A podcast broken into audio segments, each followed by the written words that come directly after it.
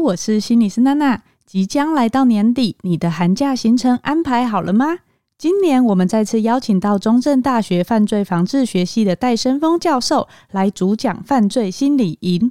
在一整天工作坊当中，除了有科学理论实证的支持，还有丰富精彩的案例，搭配实际模拟的判例操作活动，让你用更细腻的角度了解人性。喜欢犯罪心理学的你，千万别错过。另外，我们也和幸福地图心理工作室合作，开办了正向心理营和心理职涯营。想要对自己有更多了解和探索，用正向心理学帮助自我成长。或者是想考心理系，想知道读心理系到底可以做什么的，都可以在营队中有所收获哦。现在报名有早鸟优惠，核报还可以再省九百元。相关资讯我们会放在节目的资讯栏，也可以到哇塞心理学的官网了解更多。接下来就进入我们今天的节目喽。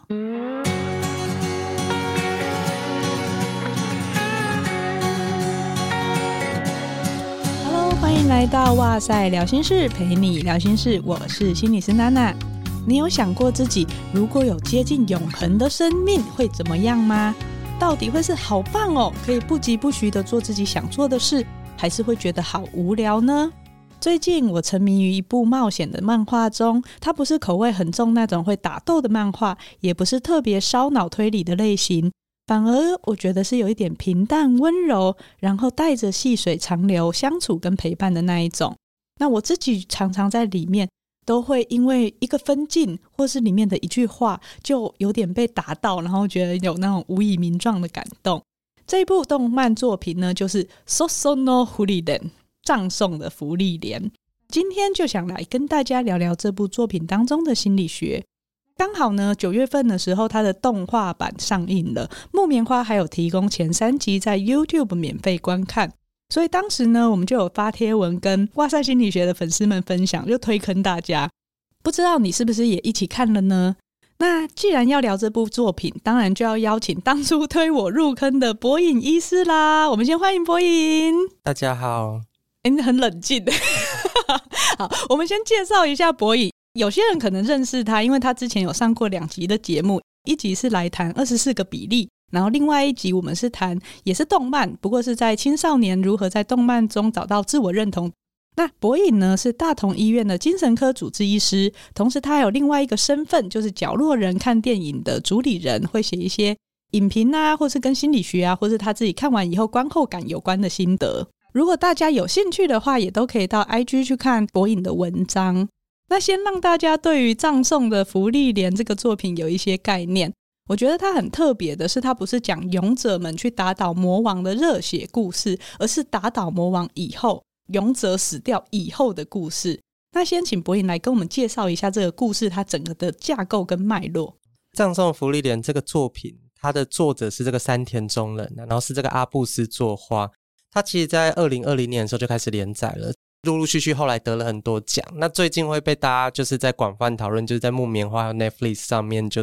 有上架，应该会持续到明年年初，就是持续每个礼拜都会有新的集数上映。那他故事刚刚娜娜讲的就是他很特别的故事，是他第一话就是说一个冒险的结束哦，通常我们第一话应该是一个冒险的开始，他第一话就是一个冒险的结束。然后他跟我们上次分享过一些动漫穿越系不一样的是，他走的非常古典的那种奇幻的冒险哦。一个勇者的队伍里面有勇者啊、法师啊，然后僧侣跟呃所谓的战士，然后去打倒魔王的故事。那这个故事其实一开始就是在十年的冒险之后打倒魔王之后，迎来了五十年一次的流星雨来作为这个冒险的结束。他们就是约好，就是下一次五十年流星雨再来的时候，这一群伙伴要再次聚首，去一个更漂亮的地方去看下一场流星雨。那这个提议是我们这个主角福利莲提出的啦。哦，对，要先说一下，福利莲是精灵，所以它的寿命应该是上千年。但是芙莉莲现在也还没有走到生生命的尽头，它其实也不太确定它到底最久可以活多久。但他们种族大概都可以活数千年以上。所以对他来说，他当时还没有一个很明确概念，说他的伙伴们五十年后会是什么样子。对他来说，五十年可能就像哦，我们约个下个礼拜再去吃个饭，或下个礼拜再去看个电影这样子的感觉。可是五十年后，陆陆续续去经历到就是同伴老去，或者是甚至死掉之后等等的这个状况之后，他开始思索，这过去这短短的十年，对他来说，人生好像产生了很巨大的变化。其实我在看的时候啊，我有一个很大的疑问，就是那个勇者主角辛梅尔，为什么年轻的时候很帅，但老了会倒丢成那么矮？我觉得这是故意的。老实说，我觉得他是故意的。对，我觉得他要做一个反差，就是让福利莲看到说，人类其实可以经历多么大的。变化，对，可是相对来说，他的内心好像跟他外表不一样，他还是停留在某一个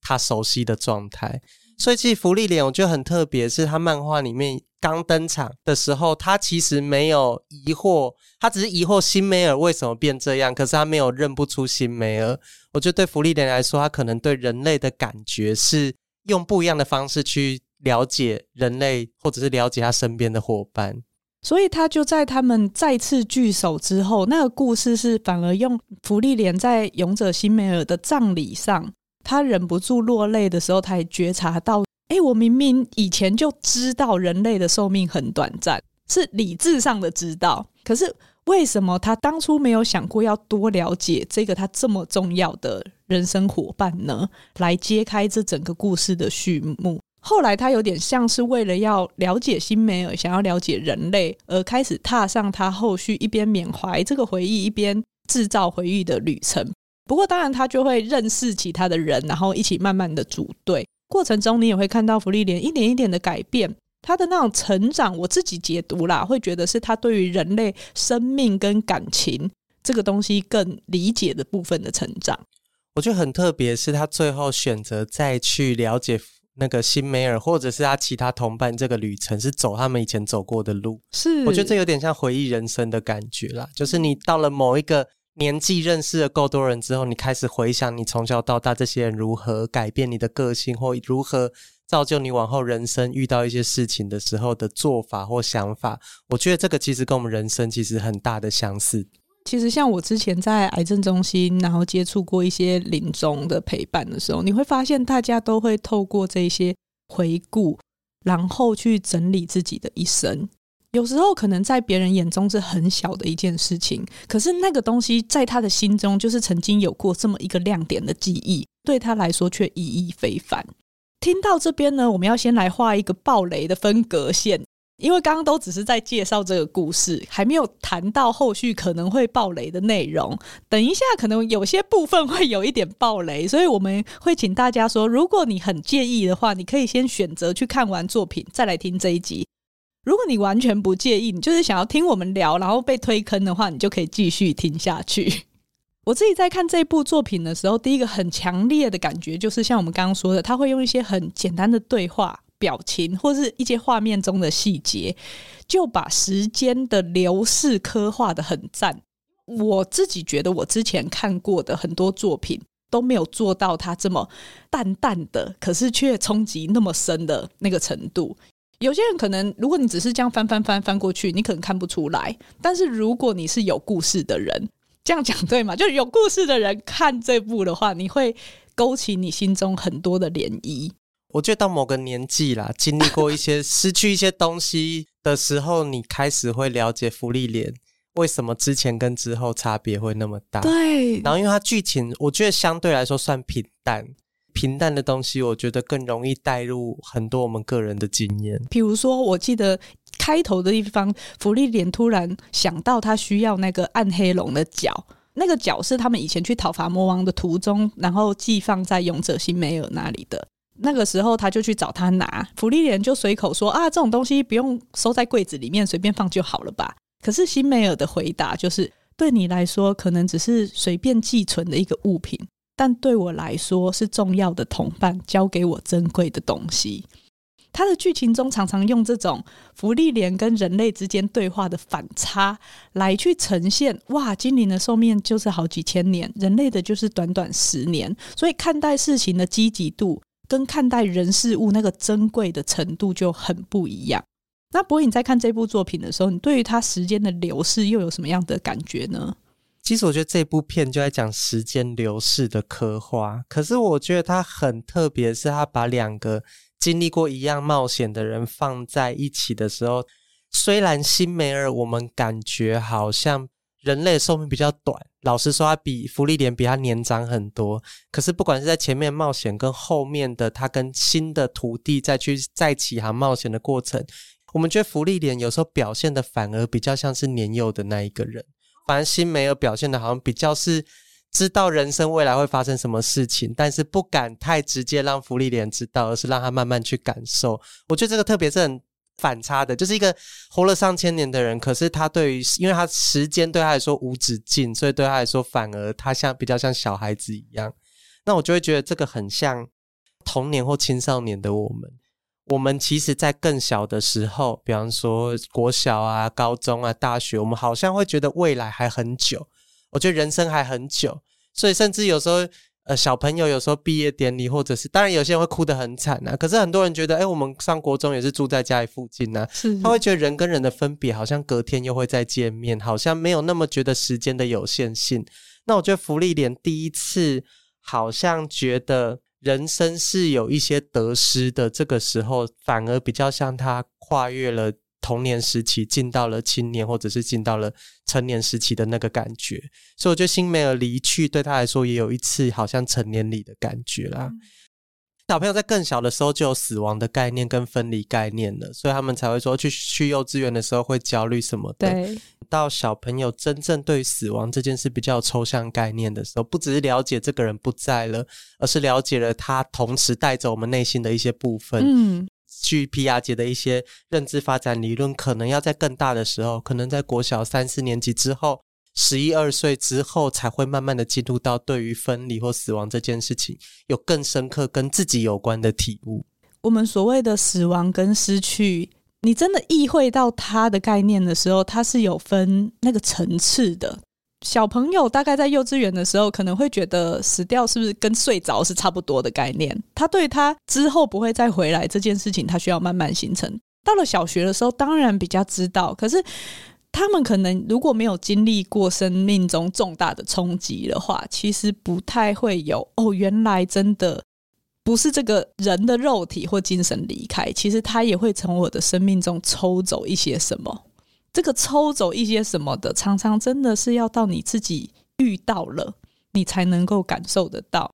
确实，辛梅尔的离开对不利的人来来说，就是那个被抽走什么的瞬间。嗯，然后他好像就开始了解到说：“诶，我需要把握或珍惜什么？因为当你失去了，你才会想要把握。”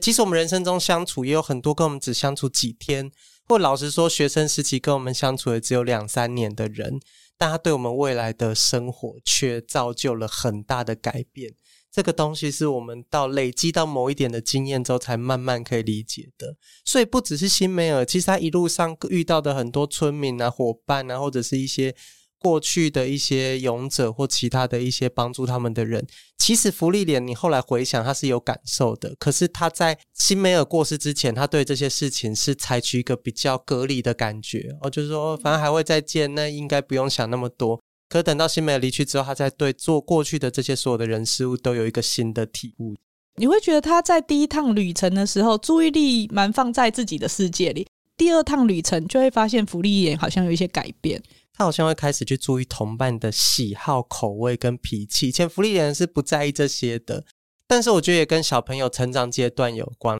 其成长的过程中，每个人多多少少还是会有一些对他人共情的一些能力，那就会开始发展出如何跟这个人建立更深的羁绊，或者是有一些物品或事件，好像是可以成为我们之间的一个过渡的，就是你的替代的一个感觉。所以福利莲会开始注意他土地的生日啊，然后明明是一样的风景或无聊的小事，比方说日出，其实跟其他日出差不多，是，可是跟你同行的伙伴一起早起爬起来看的日出，就跟一般其他的每一天日出都不一样的感觉。对，它里面一直在讲到的是他们。之前那个队伍常常去做一些很无聊的小事，可是那些无聊的小事对他们来说都是很开心可以谈论的旅程。重点不是那个很大的事，而是大家一起很开心的度过那个历程。甚至到最后面有一些过程是不开心的度过，可是后来回想起来的时候，还是一个觉得难忘的旅程。所以我觉得，正因为生命不是无限期的，所以日常生活中的这些细微末节才显得更有意义。那确实，在心理学的研究上也有发现，所谓的有限性反而是可以增加我们人类的满足感的。之前就有一个研究，他就是请学生来去想象自己如果快毕业的时候，会不会反而增加他们珍惜自己学生的这个时光。所以他们就找了一些大学高年级的学生来参加这项研究，然后分成三组，一组就是会被提醒说啊，自己很快毕业要离开这个学校了，那另外一组呢，就是被提醒说，哎呀，我们距离毕业还有很长的时间啦。然后另外一组就是比较像是 control 组，就是没有任何的提醒。那每一个人都要试着去写下来自己对学校的生活有的一些心得和想法，之后还要评估自己的情绪还有幸福感，然后结果就发现。那个认为毕业即将来临的那一群学生，他们对于学习还有参与活动的幸福感，就算是学习哦，他们也觉得幸福感是明显提升的，而且也会因此参加更多学校的活动。而另外一群认为毕业还很久，还有跟那一群完全没有被提醒的控制组的学生，就都没有特别做出什么样子跟他们原本活动有的改变。也就是说，一旦学生被提醒了即将毕业，意识到哇，这真的是他们参加大学活动最后的机会了，反而他会更愿意利用他们还在学校的时间，尽可能去参加活动，跟别人有连结。然后在参加的时候，他也比较容易感觉到幸福。那我们也在限动中去问了哇塞的粉丝说，你想要哪一种生命的长度呢？那选项有两个，一个是如精灵般上千年的长度。第二个是如人类勇者般一般的寿命，那你猜猜看，你觉得哪一个大家会比较选比较多？我以为是精灵会比较多，其实我想选精灵呢、欸。对，我也是想选精灵，但是大家却选了大概百分之三十七 percent 是选精灵，然后百分之六十三 percent 是选人类勇者。我觉得我可能有时候还是会有一些焦虑，因为我觉得芙莉莲感觉他。就算现在懊悔，他好像后面还有几千年时间可以再去缅怀跟弥补。可是如果是人类，我可能到了某个年纪就会开始很焦虑，因为我刚才看那个研究，我想说，那那些毕业生除了觉得幸福或充实之外，他们有一部分会不会也是对于好像快要毕业这件事情有一些焦虑才会去做，嗯，对，哦，对，这种焦虑是比较没有办法 忍受啦。因为那研究它可能也没有测量到其他的量表嘛，它是很针对幸福感那个部分。但我觉得他们应该会过比较充实，对，确实会比较充实。尽管我自己可能之前在癌症中心接触过蛮多，就是即将离开的人，然后我自己也知道这个研究结果，但是我自己还是好想选精灵哦。所以答案大家是选人类比较多，对，大家选人类比较多。而且我们问大家说哪一种比较快乐，大家会觉得千年的寿命比较快乐的只有二十六 percent，一般人类比较快乐也有七十四 percent。觉得这个我觉得稍微可以理解。我记得之前好像手冢智慧。就是那个《怪异黑杰克》作者，好像有一些作品，好像叫《火鸟》还是什么的。就是如果你活了上千年生命，其实你看待事情，你会经历很多失落，最后变得很淡然。哦，我觉得这种人生，其实如果一直看到你喜欢、心爱的人离开、离开或离世，我觉得这种过程，要不就是当下很痛苦，要不就是你后来对这些事情会开始变得比较麻木，或变得比较没有感觉。我觉得这过程也不是开心的。所以第二个题目，我觉得。比较可以理解，但放在自己身上的时候，我还是觉得今年的寿命好像很好。哦，我想到之前也有一个很有名的韩剧，就是鬼怪啊，他也是活了好长好长，所以他前面的状态也是会有点麻木跟淡然，觉得这些事情都还好，直到他遇到那个人。可是他那个好像还有一点投胎转世，他还可以再等这个人的概念在里面。因为那个人就对他来说就像辛梅尔的角色。对对对对，只是要看每一个作品的设定啊，不是每一个设定都会有同样的灵魂可以投胎这个元素在。每个作品的设定，我这边就想要分享。之前公司有个影集叫《天桥上的魔术师》，里面有一个名言叫做“消失才是真正的存在”。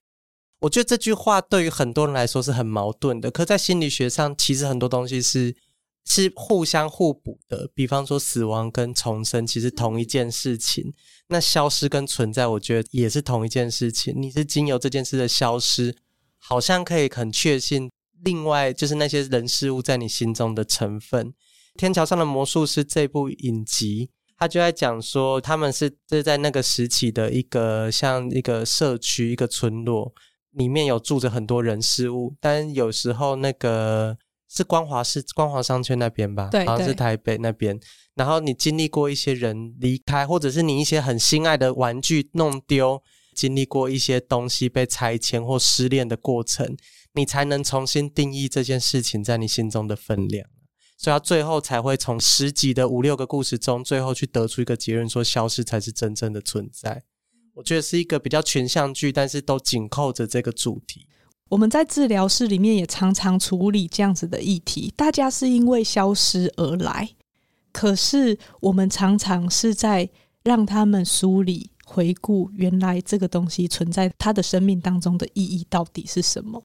所以我才觉得《葬送芙莉莲》里面第五集有一集叫做《死者的幻影》，这个部分会有点爆雷啊。他是说消失，我觉得消失会带来痛苦跟寂寞，所以第五集里面有一个叫幻影鬼魔物，它就是会透过模仿你心爱的人死去的形象，或者他过去他在你心中的形象或常讲的话来引诱人们上钩。那这个魔魔物在德文的含义就是寂寞的意思，所以我觉得。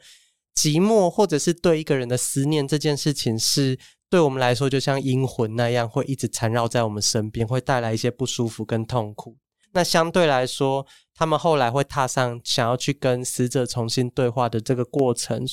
像所谓的魂眠之地，其实是他在德文的意思，代表说圣人头上。比方说，我们以前看一些基督教的或者是天主教的壁画上面，他们头那个圣人后面那个头上那个光环，哦，德文好像是这个意思。所以我觉得它里面其实有一点相互对照的感觉，一个是你忘却不了死者的那个寂寞感，可是一个是你想要追随跟缅怀的那个感觉。诶、欸，所以他作者都偷偷塞一些德文有意涵的字在里面，这种小巧思很酷诶。像福利莲的名字，它的意思就是冻结的意思，不知道德文怎么发音呢？就是、应该是 frozen 或 freeze, freeze 的感觉。哦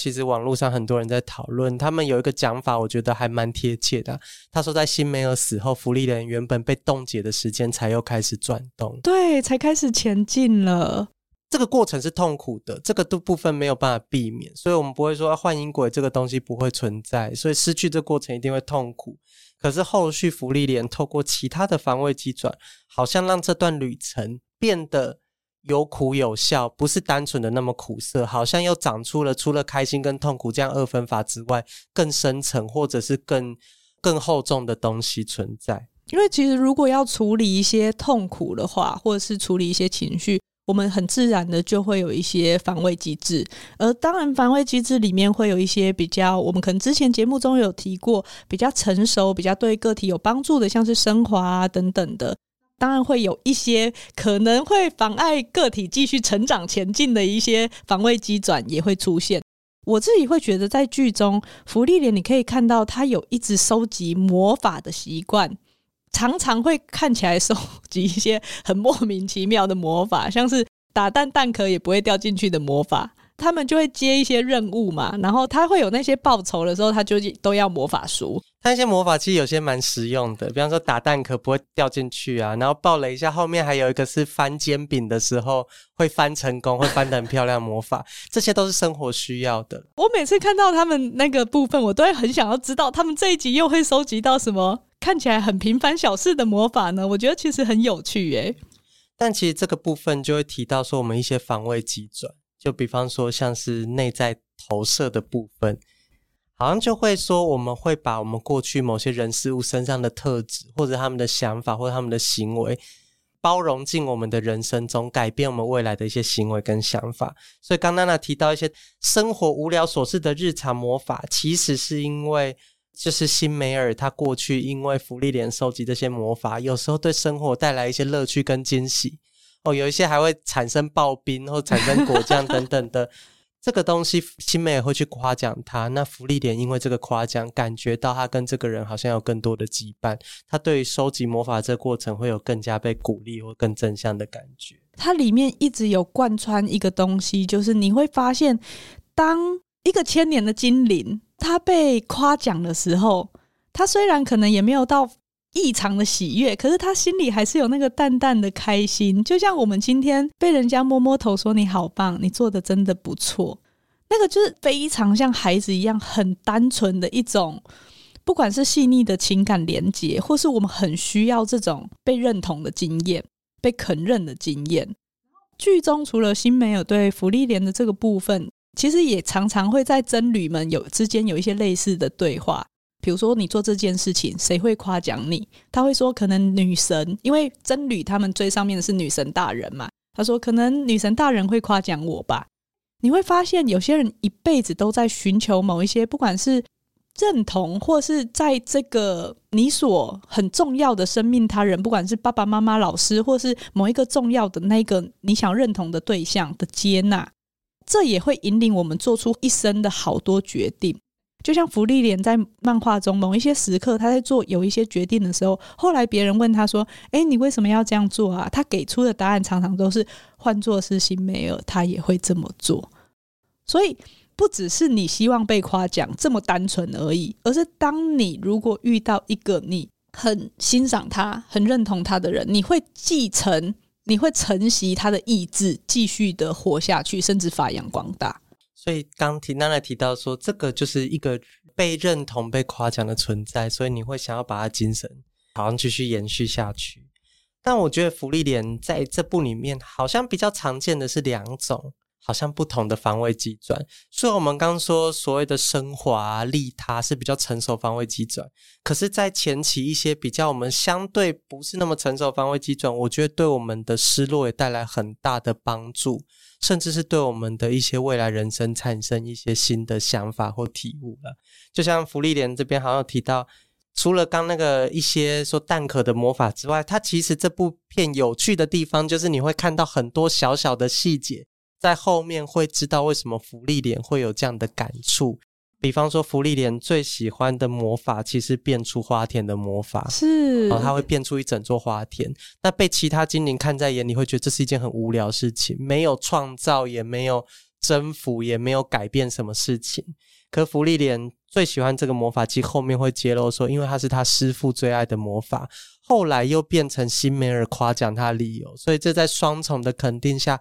这变成了他最爱的魔法之一。那还有什么？哦，把葡萄变酸的魔法，这听起来说葡萄应该是要变甜，为什么要变酸？后来发现伙伴里面有一个战士叫艾然，他本身其实喜欢酸味的葡萄。所以你会慢慢发现，这一些是他为了周遭的人改变，或者是喜欢这些魔法过程，有一些内在投射的感觉。那内在投射好像也被视为慢慢的未来我们会成长的一个契机或过程。甚至有一些人会因为你喜欢或崇拜对象的一些内在投射，而长出一些，比方说超我的部分来砥砺自己或励志自己。所以。内在投射这个过程虽然相对比较不成熟，但是我觉得它是在小朋友、青少年到成年阶段，让别人跟自己产生连结，然后改变自己的一个很大的过程。所以，其实为什么我们说常常那些偶像啊，或那些代言人都蛮重要的？因为你就在为这些孩子们呈现一个示范。然后他们真的，如果今天认同你喜欢你，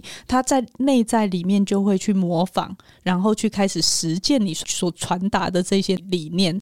这也让我想到说，其实我们在治疗的历程当中，常常也会提供个案这些非常单纯的关注跟接纳，或者是说无条件积极关怀。好了，对一个人来说是很大的支持力量。这就是为什么光是你可能。回馈看到个案他进步的地方，或者是别人看不到他已经做得很不错的地方的时候，光是建立这个同盟跟提供他接纳跟正向关怀，你就有助于他自我成长，因为这个东西就是很重要的养分。所以顺便 让我们听众，如果是爸爸妈妈的，或者是你身边有这些青少年或孩子的，也记住，其实有时候你给予一点点的那一句话，对一个孩子来说都非常重要。其实我觉得新梅尔角色有点像芙莉莲的，他同时有一些情愫或情感，可是，在某一个人状角度上，他好像他的也有有点像他的父母或他的师父一样，带领他了解人类的情感或人类之间的一些互动。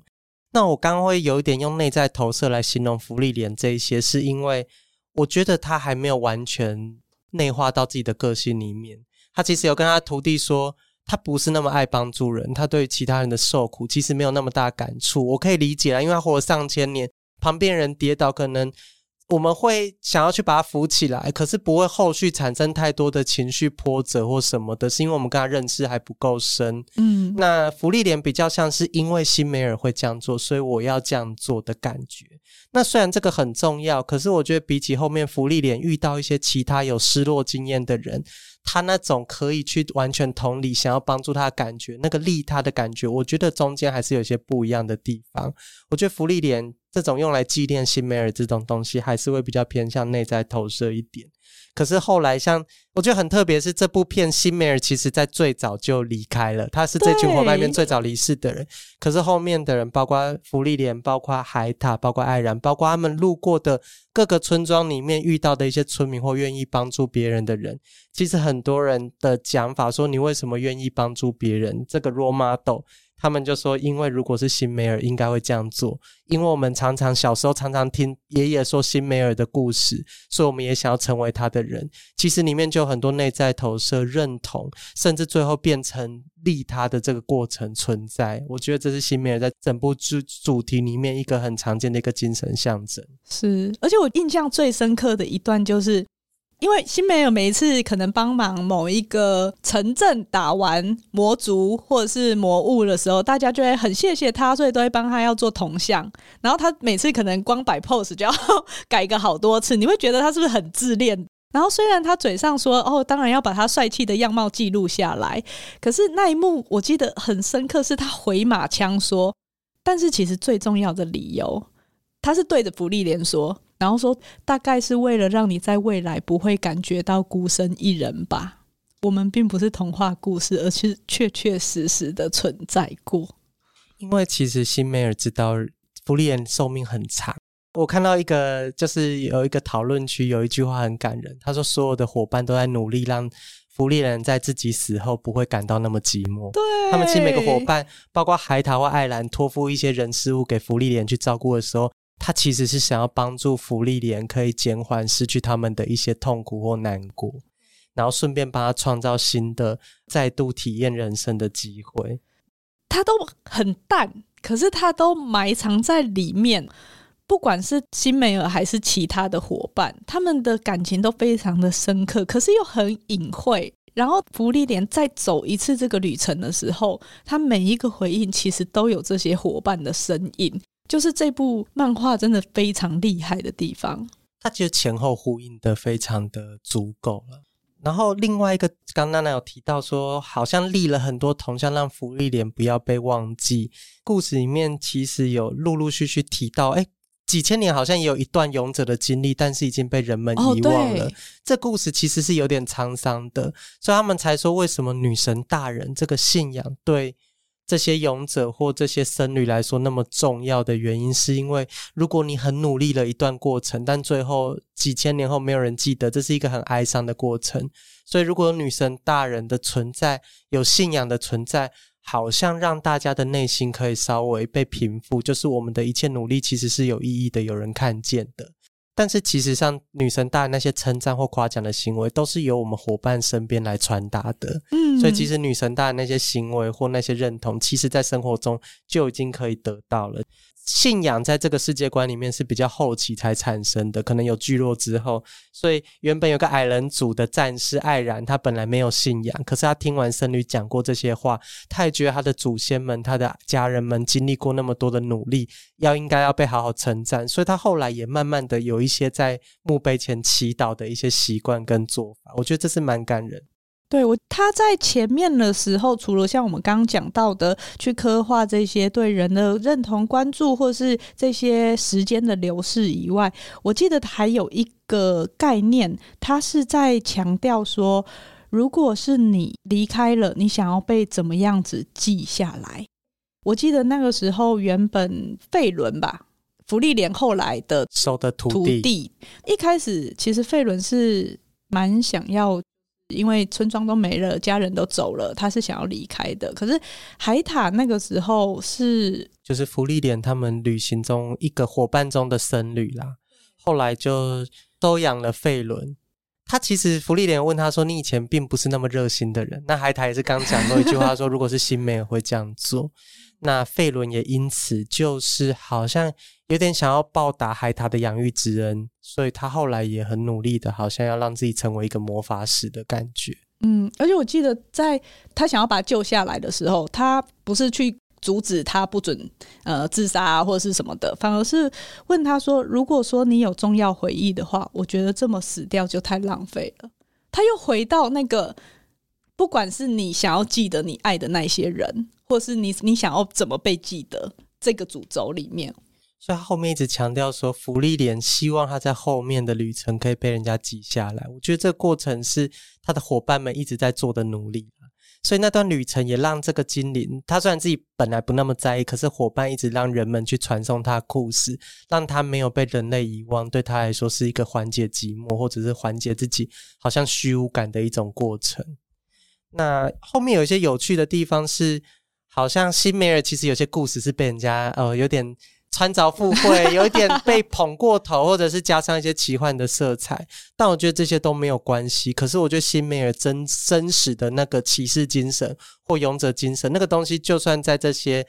民间奇谈中，他那个精神还是很主要的被传传送下来，所以在神话或者是在一些编造的故事中，还是有那个真实的精神成分存在。这个是让一个人精神好像可以永远留存的一个象征、一个概念，这样子。嗯，这部漫画，因为它其实现在还一直在出刊嘛，可是前面呢，我觉得。很大的部分就在提到所谓的时间和所谓的这些关注，这些关注不管是来自于他人的接纳、认同或称赞，或是被记得，都是非常宝贵的资源。而如果有人愿意提供这上面两个给我们的话，那就是最单纯的连接，就是最心怀感恩的一件事。可是我觉得长大以后好像会忘记这件事情，反而是孩子很小的时候，妈咪，你看我一下。妈咪，你陪我一下，他们就会好开心，他们就可以好单纯的享受这个东西哦。我觉得长大之后，这个东西会变得更隐晦一点，就像芙莉莲那些喜欢的魔法，你不讲，根本没有人知道你是为了什么，你甚至自己都没有察觉。可小朋友会比较单纯的讲出来，但长大之后，这些东西会被更广泛的发散在你的生活的各个呃行为啊，或日常生活的各个小细节里。那后续啊，当然这部漫画还有提到，比如说像黄金香这样子的一个比较长的主轴的篇幅故事，他在讨论的是恶意啊跟罪恶感啊这些比较蛮值得讨论的复杂情绪。因为这部分不要爆太多雷，可是后来有提到一个，因为他才刚开始而已。我们上架之后可能已经演了一小段了啦。嗯，接下来的几个月会把主轴转向跟魔组的对立这个部分。那我觉得这里面对魔组的描述很特别，大家可以慢慢去体会。它跟以前的一些王道漫画不一样，就敌人打我们，他们应该有他们的苦衷或理由，然后透过一些所谓的嘴遁啊或感化，魔组就会变成。我们的伙伴这样子，其实以前王道漫画，不管是火影忍者、海贼王这些漫画，有这些热血的成分。可是芙莉莲，我觉得它是一部看似奇幻，但非常贴近现实生活的一个漫画。所以，我们的伙伴他们有些行为跟表现，隐藏在他们的一些日常相处里面，是他们对我们的感情羁绊。可相对来说，有一些好像本来就不怀好意，或者我们周遭的一些人事物带着攻击性或侵略性来。呃，来害我们，来害我们的这些族群或种族，其实有时候反而那些相同的语言或表面那些甜言蜜语或那些示好的语言，有时候要小心，它会变成一个对方猎食的陷阱。我觉得这个是很实际的，就是伙伴跟我们所谓的一些模组上来说，它会有一个。好像伙伴都没有讲太多甜言蜜语，但是我们的生活却有很多紧密。那那些要侵略或伤害我们的人们讲了很多好听的话，但是事实上我们却要保持一份戒心。我觉得那是内外那个虚实也有一个很明确的对照跟一个感受的部分。他在里面也有刻画一些只有福利莲看得清楚，他懂魔族到底是一个什么样的生物这件事，看不太懂。对，然后就很容易去投射自己的情感在对方身上。比如说，他说：“妈妈，我好痛。”然后你就不想对他下手。我觉得这是人类很珍贵的一个地方啦，我们的那个共情能力，但也很危险，也是很脆弱的地方。对，好，那。不管你是已经看过这部作品当中有一些疑问，或是你也有你的观点想要跟我们讨论，都欢迎可以回馈给我们。那如果还没有看过呢，我们就推荐大家，不管你是动漫或是漫画作品，我觉得看起来感觉有点不太一样。对，可是它还原的其实蛮够的，它其实几乎所有的台词跟画面都有还原进去，那也是方便的地方，因为福利莲本身就是一个分镜比较平淡的作品，所以它比较容易这样，不像那种打斗画面很复杂的，所以它翻过来比较容易。但是我觉得可以有机会的话，可以看漫画，我觉得漫画一画一画看下来有不一样的感觉。是那最好的方式就是两个都看，对，对因为我也是两个都看。那最后，我们就要丢给听众们一个灵魂拷问喽。听完以后，可以问自己：你想要过的是什么样子的生活呢？你又想要如何被记住呢？都欢迎在听完这一集以后留言告诉我们你的想法。那希望今天分享的心理学内容你喜欢，然后也非常的荣幸邀请到博颖来跟我们分享葬送的福利连里面的心理学。如果还有想要推荐的剧或漫画，或者是想要敲碗博颖再来录音的话，都可以五星回馈在 Apple Podcast 里面评价留言。那今天的哇赛疗心事就到这边喽，拜拜，拜拜。